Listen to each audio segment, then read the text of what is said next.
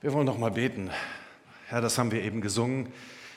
Wie endlos überwältigend gewagt ist, wie du liebst. Wir wissen genau, dass wir es nicht verdient haben. Du hast dich selbst für uns hingegeben, obwohl du schon wusstest, was für eine Truppe du da eigentlich erlöst, was das für Leute sind. Aber so ist eben die Liebe. So bist du. Ähm, wir waren dir so wertvoll, dass du ja, die Herrlichkeit deines Vaters verlassen hast, um zu uns zu kommen. Und dafür danken wir dir. Und heute sind wir hier als Gemeinde ganz bewusst in deiner Gegenwart. Ja, wir wissen, dass du unsere Mitte bist. Du bist der Grund, warum wir überhaupt hier sind. Und es würde keinen Sinn machen, wenn es dich nicht gäbe. Und deswegen bitten wir dich, dass du heute sprichst in unser Leben und siehst genau, was wir brauchen und dass du redest zu uns, Herr, in den kommenden Minuten. Amen. Seid ihr bereit, mit mir ein Zelt aufzubauen? Ich habe gedacht, Predigt, 30 Minuten, oder 25, Michael, 25? 30 ist okay. Das müsste zu schaffen sein, oder? 30 Minuten ein Zelt bauen, ich weiß genau, was ihr jetzt denkt. Ich weiß es ganz genau. Pastor und Zelt aufbauen, das könnte eine schwierige Geschichte werden. Ich bin auch selber mal gespannt. Wir werden es jetzt sehen. Sollte es zu Schwierigkeiten kommen, ist das übrigens eigentlich genauso wie in der Gemeinde. Das wollte ich nur mal kurz dabei anmerken. Ihr habt übrigens völlig recht, dies ist das Zelt von Kevin, direkt aus der Jugendarbeit. Es hat auch noch den Geruch der Jugendarbeit. Es war sehr lange hier drin eingeschlossen. Und jetzt wollen wir mal sehen. Oh, es passiert schon was. So, Nummer eins.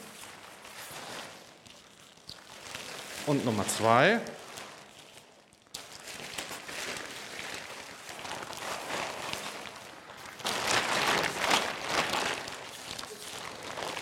Also irgendwas ist noch nicht richtig, ne?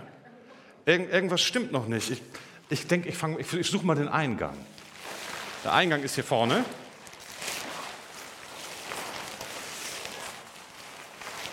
Könnte mir mal einer von euch helfen? Michael, komm noch mal eben ganz kurz nach vorne. Alleine ist in der Gemeinde immer schwierig. Man, es ist immer wichtig, dass man Unterstützung hat. Also den Eingang habe ich schon gefunden, Michael. Guck doch noch mal. Also ich würde, glaube ich, hier. Michael, ist das schlimm, wenn ich mich verabschiede? ich er muss ja gleich eine Predigt halten. Nee, mach du mal die Predigt, Augenblick, ich mach hier weiter. Ja, also ich habe gehört, Kevin hat gesagt, es wäre ein Wurfzelt. Also man muss das nur alles öffnen und schon würde das Ding stehen. Und jetzt das. Ah. Das ist größer als gedacht, ne? Schatzi, wie wär's? ich habe, ähm, als ich es geprobt habe, kurz überlegt, das könnte jetzt auch sein, dass Kevin und Janine hier drin sind, oder? Aber sie hätten nicht in, die, in diese Verpackung gepasst. Gemeinde, Zeltgemeinschaft, unser letztes Symbol unserer Reihe gegenwärtig. Ich weiß nicht, wie es euch geht, aber wenn man sich das Ding dann jetzt hier vorne so anschaut, also schaut euch mal das ganze Bühnenbild an, hier haben wir uns ja so viel Mühe gegeben. Ne? Und dann der Altarbereich und jetzt steht da dieses Ding. Als ich das das erste Mal gesehen habe, habe ich gedacht, ach, ich weiß nicht, das haut einen optisch doch nicht so richtig um. Das muss dann nicht stehen. Ist auch definitiv keine Eigentumswohnung. Also der Platz ist da drin trotzdem noch begrenzt. Ähm, und wer schon mal gezeltet hat, der weiß ja auch, ist wenig Privatsphäre, ist es anfällig, Wind- und Wetteranfällig, ist es zugig. Also mal zelten ist okay, aber ständig drin leben, nee, das möchten wir nun wirklich nicht. Und ich habe es ja schon gesagt, wenn man länger zeltet, ich weiß das noch aus eigenen Jugendarbeitstagen, es riecht auch mit der Zeit nicht wirklich richtig gut. Und jetzt kommt für uns heute Morgen dieser Punkt, jetzt muss ich mich jetzt schon bei euch entschuldigen, das sind wir. Das sind wir. So waren wir, als Jesus uns gegründet hat, als er die ersten zwölf Männer losgeschickt hat mit ihren Familien. So ist Gemeinde, wenn sie entsteht. Gemeindebauphasen, wenn Gemeinde ihren Anfang nimmt. Das ist alles eine riesige Baustelle und eigentlich bleibt es auch so. Wir sind nicht wirklich etwas Besonderes. Wir sind eine Zeltgemeinschaft. Und wenn die Welt auf uns guckt, auf uns als Kirche, dann sagt sie sich, na ja, also das ist nun, was ist das? Also sie verstehen oft eigentlich gar nicht, was, was Kirche eigentlich ist. Und am allerwenigsten verstehen sie, dass sich Menschen ganz bewusst als Teil dieser Gemeinschaft fühlen wollen. Besonders schockiert sind sie, wenn es die Starken tun, die erfolgreich sind, die auch noch etwas anderes im Leben haben. Sonst wird über uns Leute in der Kirche ja gern gesagt, naja, das sind die, die sonst keinen Anschluss finden. Die Schwachen, die das eben unbedingt brauchen. Das sind wir. Die Gemeinde Jesu ist klein, sie ist oft bedrängt, anfällig, zutiefst menschlich und es stimmt ja auch, es kann schwierig in ihr werden. Manchmal ist es wunderschön, Zelten kann toll sein, aber manchmal ist es auch richtig zäh. Und jetzt nach dieser Erkenntnis kommt die gute Botschaft heute Morgen. Jesus liebt diese Gemeinde von ganzem Herzen. Und er liebt die Menschen, die in dieser Gemeinde sind, von ganzem Herzen. Und er hat alle wesentlichen Verheißungen seiner Gegenwart, was er tun will in der Welt, mit, diesem, mit dieser Zeltgemeinschaft verbunden. Das müssen Sie sich mal vorstellen. Als er auf diese Welt kam, ging er den Weg der Erniedrigung und der Niedrigkeit und er wollte, dass seine Kirche gebaut wird in dieser niedrigen Gestalt.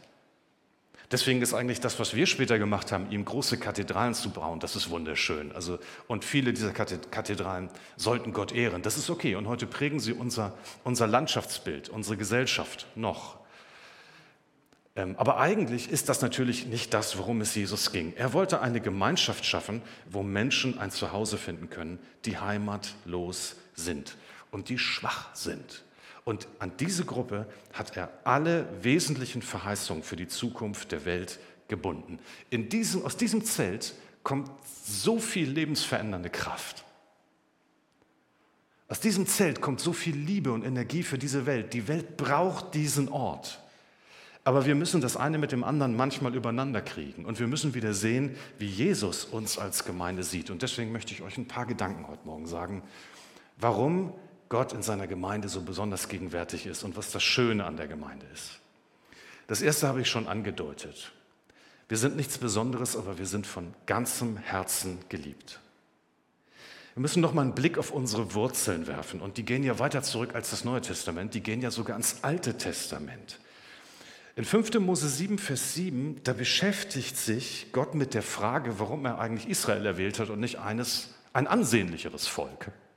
Warum gerade diese umherziehenden Wandernomaden und nicht die Ägypter? Ich meine, die Ägypter waren ja nun tolle Leute. Und dann heißt es hier, nicht hat euch der Herr angenommen und euch erwählt, weil ihr größer wäret als alle Völker, denn du bist das kleinste unter allen Völkern, sondern weil ich euch geliebt habe. Und das darf ich euch heute Morgen nochmal sagen. Wusstet ihr, dass Gott ein Fabel und ein Herz für alles Schwache und für alles Heimatlose und Ausgegrenzte hat? Das schlicht sein Herz. Was meint ihr, wo Gottes Herz schlicht bei den Dingen, die heute Morgen in der Ukraine passieren? Da schlicht sein Herz. Menschen in Not und in Leid und in Elend. Dafür ist er gekommen, um die Lebensbedingungen dieser Welt zu verändern. Er hat sich dafür entschieden, den Weg zu uns und unserer Schwachheit und unseren Sorgen und unseren Ängsten zu gehen und nicht andersherum, was man vielleicht auch hätte erwarten können. Und das ist ja auch der Anfang unserer eigenen Geschichte mit Christus. Ich weiß, dass heute Morgen hier viele Leute sitzen, denen ihr, ihr Glaube persönlich wichtig ist, die eine Geschichte haben mit Jesus, die ihm ihr ganzes Leben anvertraut haben. Der Grund, warum wir zu Jesus gekommen sind, ist in den allermeisten Fällen, dass wir in unserer Schwachheit, in unserer Not und unserem Elend zu ihm gekommen sind. Weil da schlägt das Herz Jesu. Für uns ist das aber manchmal wichtig, dass wir uns daran erinnern, weil Zelt, ah, Gemeinde, wir müssen uns manchmal daran erinnern, was, was Gott da geschaffen hat. Im Johannes 15, Vers 16 sagt Jesus seinen Leuten, erinnert euch nochmal daran, nicht ihr habt mich erwählt, ich habe euch erwählt und dazu gesetzt, Frucht zu bringen. Das heißt, ihr seid die Erstlinge der Ernte sozusagen. Ich habe euch gerufen und erwählt, damit ihr Menschen in Not in dieser Welt begegnet. Und damit ihr dieses Evangelium, die gute Nachricht, weitergebt an die Menschen dieser Welt. Das sind die zwei Seiten, seht ihr das? Auf der einen Seite ist es richtig. Kirche und auch Gemeinde, darin sind Menschen unterwegs. Und das sind schwierige Menschen, ja, aber Gott liebte uns so sehr, dass er alles tat, um diese Menschen, diese Schwachen und Suchenden, diesen Menschen einen Ort zu geben, eine Heimat zu geben. das ist der erste Punkt heute Morgen. Jesus liebt diese Gemeinde. Jemand hat mal gesagt, Gemeinde lieben heißt Jesus lieben. Gemeinde lieben heißt Jesus lieben. Warum? Weil er ununterbrochen an seine Gemeinde denkt. Sie ist sein Eigentum. Gott beschäftigt sich damit. Wir lesen das an so vielen Stellen des Neuen Testamentes, dass seine Gemeinde wächst und dass seine Gemeinde lebendig ist. Er hat sein Leben für diese sonderbare Zeltgemeinschaft am Kreuz hingegeben. Und jetzt wieder so die Rückfrage an uns. Wie denken wir über Gemeinde? Was haben wir für ein Selbstverständnis? Wissen wir das noch, dass wir was Besonderes sind, was echt ungewöhnlich ist, etwas, was einzigartig ist in der Welt? Ich befürchte, das ist nicht der Fall.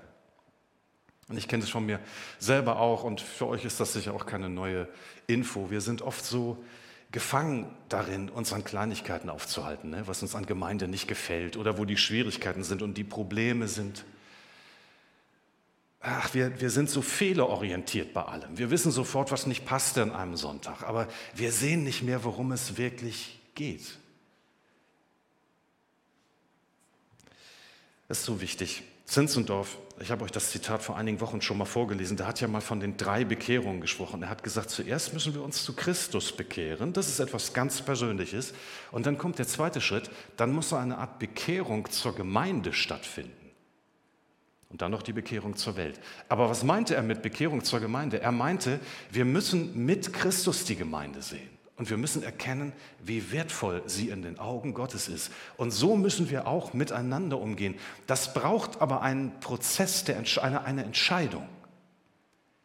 Wir dürfen nicht nur auf das gucken, was wir sehen, und das ist manchmal anstrengend und herausfordernd, sondern wir müssen auf das gucken, was Jesus sich dabei gedacht hat. Das Zweite, was ich wichtig finde, dass wir uns daran erinnern, wir sind in der Welt, aber wir sind nicht von der Welt. Unsere Geschichte, auch mit dem Volk Israel hat es ja angefangen, aber auch unsere Geschichte im Glauben beginnt in so einem Zelt. Im Alten Testament heißt es von Jakob einmal im Glaubensbekenntnis, mein Vater war ein umherziehender Aramäer, ein Heimatloser, jemand, der nirgendwo ein echtes Zuhause hatte, der keine Wurzeln hatte. Das ist der Anfang. Das ist der Anfang des Glaubens. Und die ersten Glaubensgespräche in der Bibel, die fanden übrigens alle noch in Zelten statt. Komplett. Ne? Abraham hat mit Gott immer an seinem, vor seinem Zelt gesprochen. Auch der erste Tempel war übrigens noch ein Zelt, ne? die Stiftshütte. Bis dann König David irgendwann mal aus seinem Fenster geguckt hat und gesagt hat, ach, ich lebe in so einem herrlichen Palast, lass uns doch mal, das ist nicht in Ordnung. Gott braucht auch so einen schönen, so einen schönen Tempel. Und dann hat Gott zu ihm aber gesagt, nix, David, ich entscheide darüber, ob ich irgendwann mal einen Tempel haben will. Gott hätte das Zelt eigentlich gereicht, denn hier ging es immer um Begegnung, hier ging es immer um authentisches, echtes Leben, um echten Glauben. Es ist interessant, dass wir immer aus diesen Zelten raus wollen. Ja, so meine erste Reaktion. Was macht ein Zelt auf dieser schönen Bühne? Wir wollen das nicht. Wir wollen mehr Sicherheit.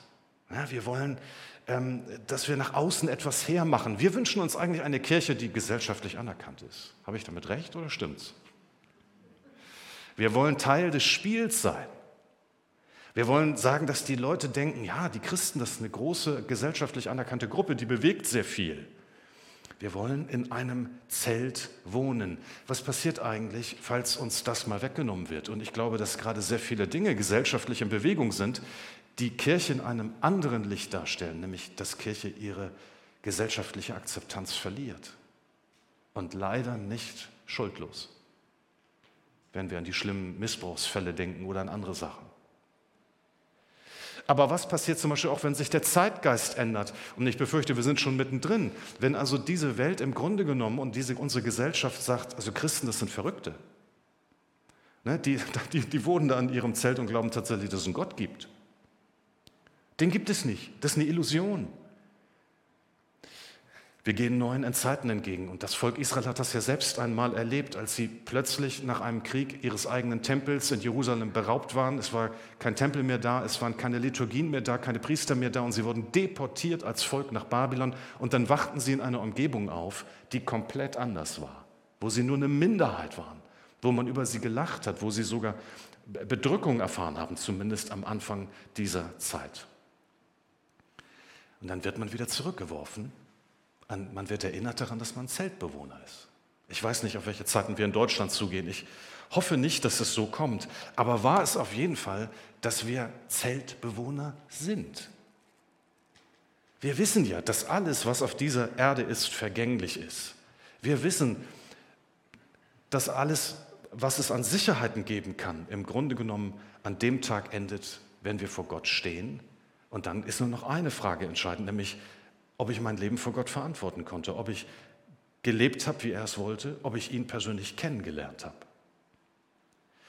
Und das prägt auch unser Leben als Christen. Wir gehen unserer eigenen Hoffnung doch eigentlich erst entgegen. Und das verändert natürlich etwas. Wenn wir wissen als Christen, dass wir unsere eigentliche Heimat hier nicht haben, gehen wir mit den Dingen anders um. Hebräer 13, Vers 14, da heißt es denn, wir haben hier keine bleibende Stadt, sondern die zukünftige suchen wir. Und was bedeutet das? Das bedeutet, dass wir als Christen zwar in dieser Welt leben und uns auch an allen Dingen dieser Welt erfreuen, wir sollen nicht weltfeindlich sein, aber dass wir trotzdem wissen, dass alles einmal vor Gott geprüft wird. Und das verändert alles.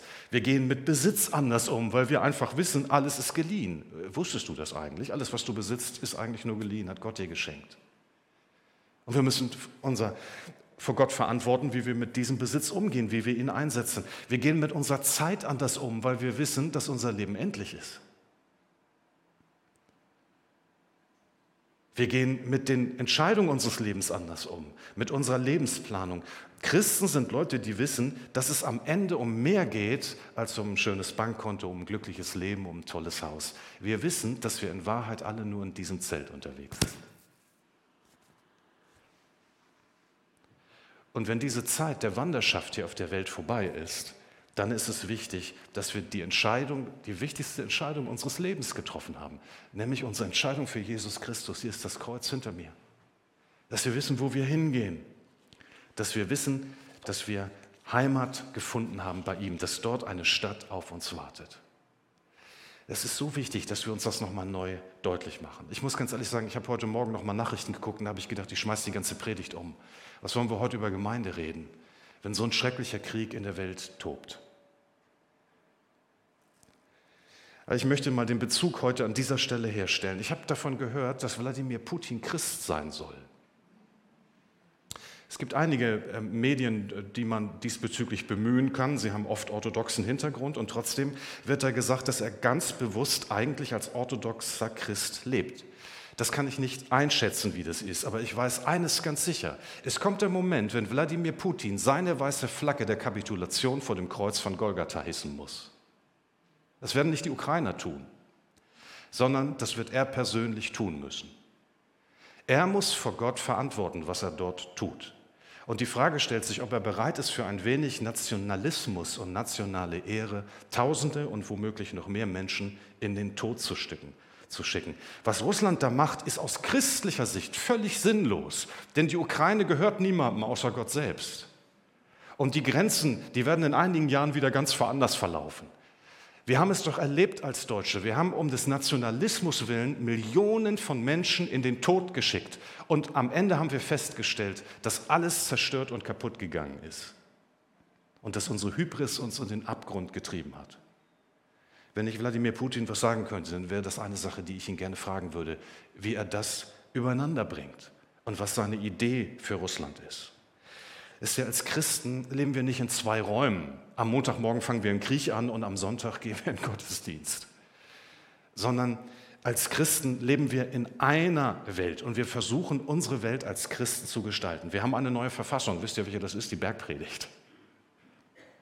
Wir leben in einem Reich mit anderen Regeln. Das ist nämlich das Reich Gottes. Das ist das Reich, in dem wir leben. Ich habe früher als Jugendlicher immer mal mit meinen Großeltern in der Bibelstunde gesessen und die haben ein Liederbuch gehabt. Wisst ihr noch, wie das, wie das hieß?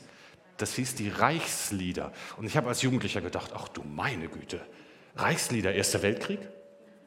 Das Deutsche Reich, also Lieder aus dem Deutschen Reich, hat mein Opa mir gesagt, nein, nicht aus dem Deutschen Reich, da geht es um das Reich Gottes. Da ging mir ein Licht auf.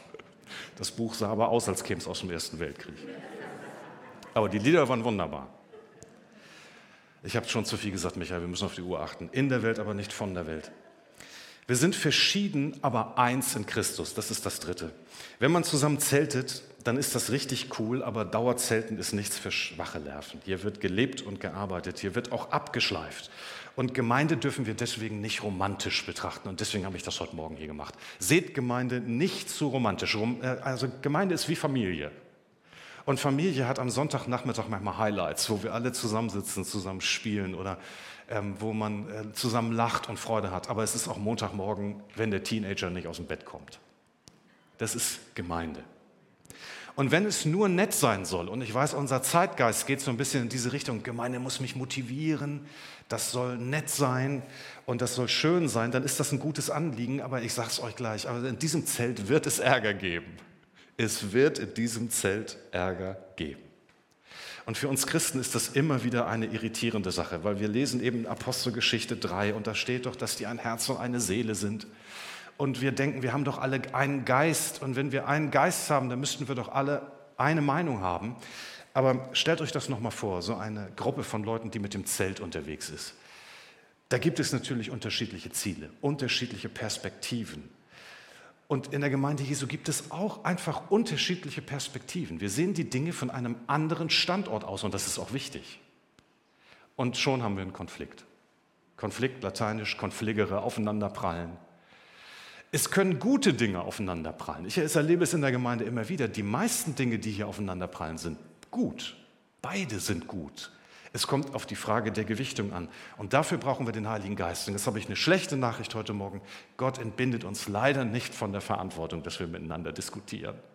Ich habe schon manchmal gedacht, kannst du den anderen nicht klar machen, Herr, dass ich recht habe? Und dann hat er zu mir gesagt, ja, Basti, du weißt es selbst. Wir brauchen einander. Wir brauchen die unterschiedlichen Perspektiven und Blickwinkel. Aber was wir lernen müssen, unbedingt lernen müssen, diese Unterschiede als Stärken zu begreifen und miteinander in eine Richtung zu gehen. In der Gemeinde ist es manchmal wie in Ehegesprächen. In der Ehe ist es auch so, dass wir furchtbar unter den Unterschieden leiden können. Und dann kommt immer ein kluger Therapeut, ein Ehetherapeut und sagt den Ehepaaren, sie müssen ihre Unterschiedlichkeit als eine Stärke begreifen. Ich weiß, manchmal möchten wir dann den Knüppel in die Hand nehmen, um das Problem zu lösen bei dem Therapeuten. In der Gemeinde ist es aber wirklich ganz genauso. Wir müssen die Unterschiedlichkeit als eine Stärke begreifen. Wir sind verschieden, weil das Reich Gottes verschiedene Perspektiven und Ansätze braucht. Und wenn wir in die Gemeindegeschichte gucken, dann sehen wir, die frühe Gemeinde hat das geschafft. Und wir wollen das auch schaffen.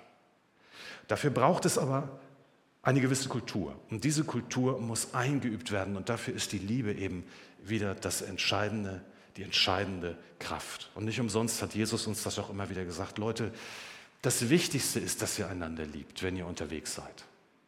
Verurteilt euch nicht, gebt euch nicht gegenseitig auf, geht immer wieder auf den anderen zu, lasst nichts zwischen euch kommen. Und dann wird etwas passieren. Ich werde aus euch eine Gemeinschaft machen, die durch diese Konflikte wächst und stärker wird. Die Wachstumspotenziale sich erschließt und die sich entwickelt. Das passiert, wenn Kinder größer werden. Sie entwickeln sich.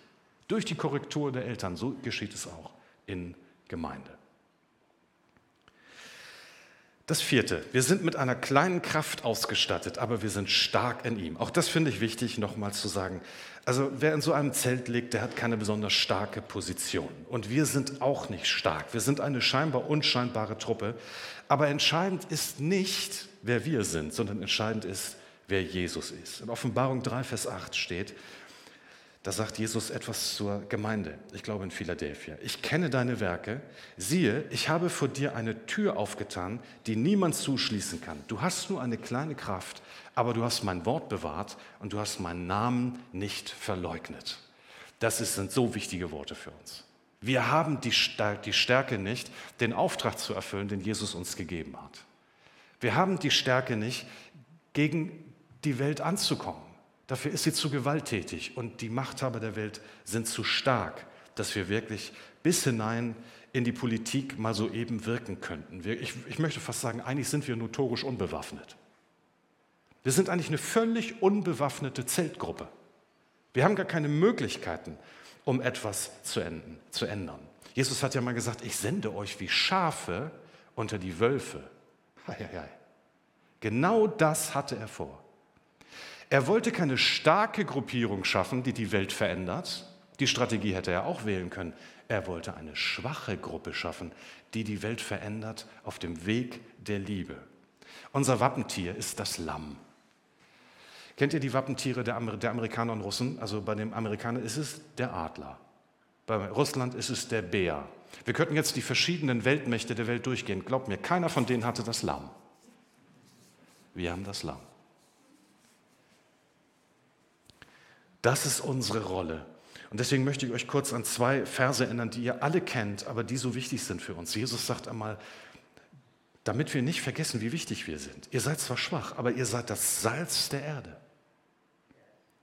Ihr seid konservierend, könnten wir auch sagen, für diese Weltzeit. Ihr haltet das Gericht noch auf. Durch eure Liebe, durch euren Dienst verändert ihr diese Welt. Ihr seid inspirierend für die Menschen in eurer Umgebung. Ihr verleiht den Dingen Geschmack. Und er setzt seine Worte fort und sagt, ihr seid das Licht für die Welt. Leute, das ist aber ein Knüller. Wusstet ihr, dass ihr das Licht der Welt seid? Dass Jesus die Zukunft der Erde an dieses Zelt gebunden hat, seine Gestalt an uns gebunden hat. Wer uns sieht, soll Christus erkennen. Epheser 1,23. Die Gemeinde aber ist sein Leib und sie ist erfüllt von Christus, der alles mit seiner Gegenwart erfüllt. Das ist es, was wir verstehen müssen. Und das ist alles, was wir brauchen. Wir dürfen nicht auf uns gucken. Guckt nicht auf dieses Zelt. Am coolsten wäre es gewesen, wir hätten jetzt heute im Zelthintergrund hier nochmal irgendwie ein Bild für Gottes Herrlichkeit gehabt.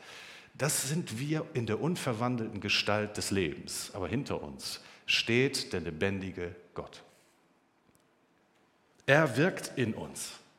Und durch ihn haben wir Einfluss auch auf die Menschen unserer Stadt, auch auf die Menschen in unserem Umfeld. Wichtig ist nur, dass wir nicht, wichtig ist, dass wir das Richtige von uns denken. Und wir denken leider oft von uns, dass wir nur das sind. Aber wir sind viel, viel mehr. Gott wirkt in dieser Gemeinde und er wirkt in uns und er kann uns die Kraft und die Vollmacht geben, in das Leben von Menschen hineinzusprechen. Unsere Gebete sind wertvoll, die haben Einfluss, die haben Kraft. Und deshalb ist es so wichtig, dass wir neu begreifen, wer wir eigentlich wirklich sind. Und das ist vielleicht das Letzte. Wir müssen fünftens wir sind begrenzt, aber wir müssen mit einem weiten Horizont und dürfen in einem weiten Horizont denken. Jesus hat dieser Zeltgemeinschaft einen krassen Befehl gegeben. Er hat gesagt, geht hin in alle Welt, verkündigt das Evangelium bis an die Enden der Erden. Das ist ein gewaltiger Rahmen für so eine Zeltgemeinschaft. Damit kommt man nicht weit, wenn man im Zelt unterwegs ist. Das können wir nicht schaffen. Doch, wir können es schaffen in der Kraft Jesu. Aber wir müssen die Prinzipien des Wachstums verstehen. Ich habe vor kurzem ein Bild von einem äh, Guinness-Buch Weltrekordeintrag gesehen. Dort zog ein Mann, nur mit einem Riemen war er verbunden, ähm, eine Boeing 747 50 Meter über einen Flugplatz. Ist das nicht krass? Da habe ich gedacht, das kann nicht funktionieren, aber hat er wirklich geschafft.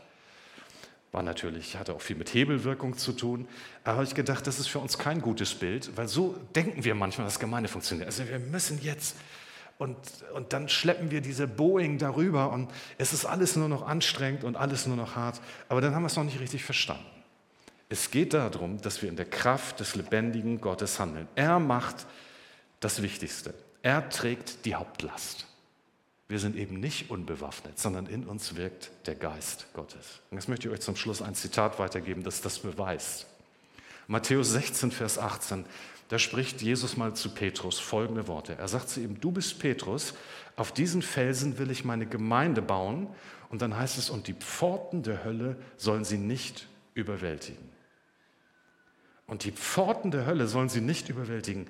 Und es geht dann weiter. Was ihr bindet und löst, das ist verbindlich. Das heißt, was sagt Jesus denn hier seiner Gemeinde? Er sagt ihm, Leute, ihr seid maßgeblich.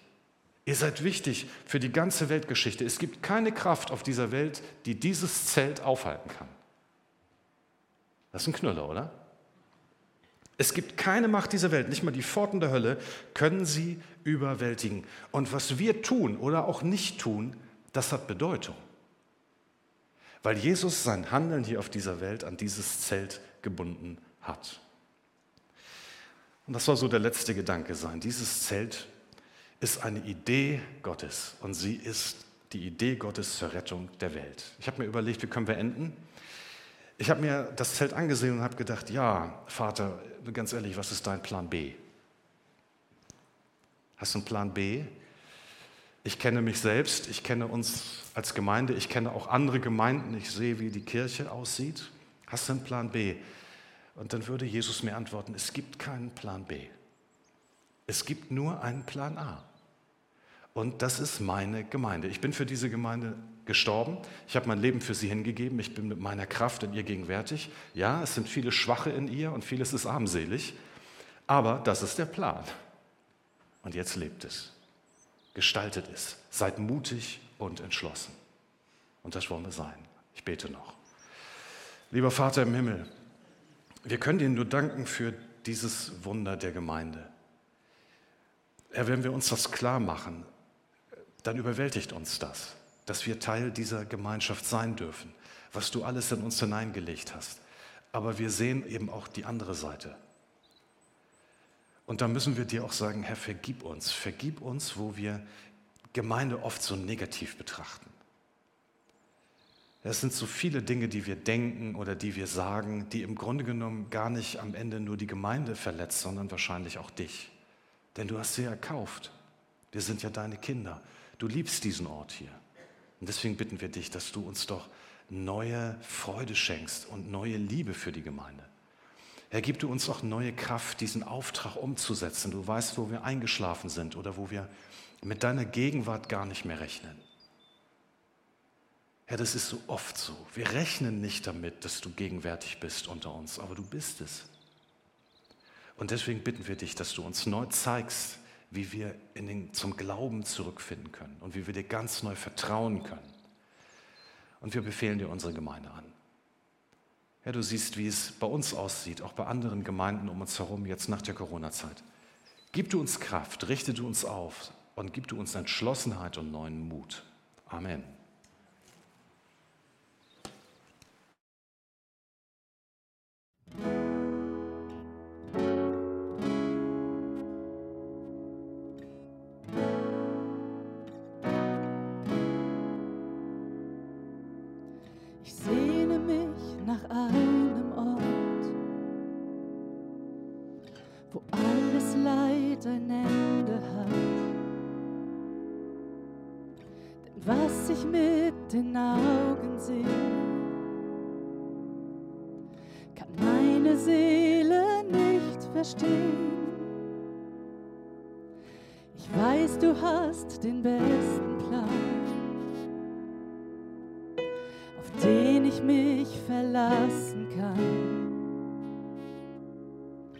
Auf jedem noch so schweren Weg schau ich auf das, was nie vergeht.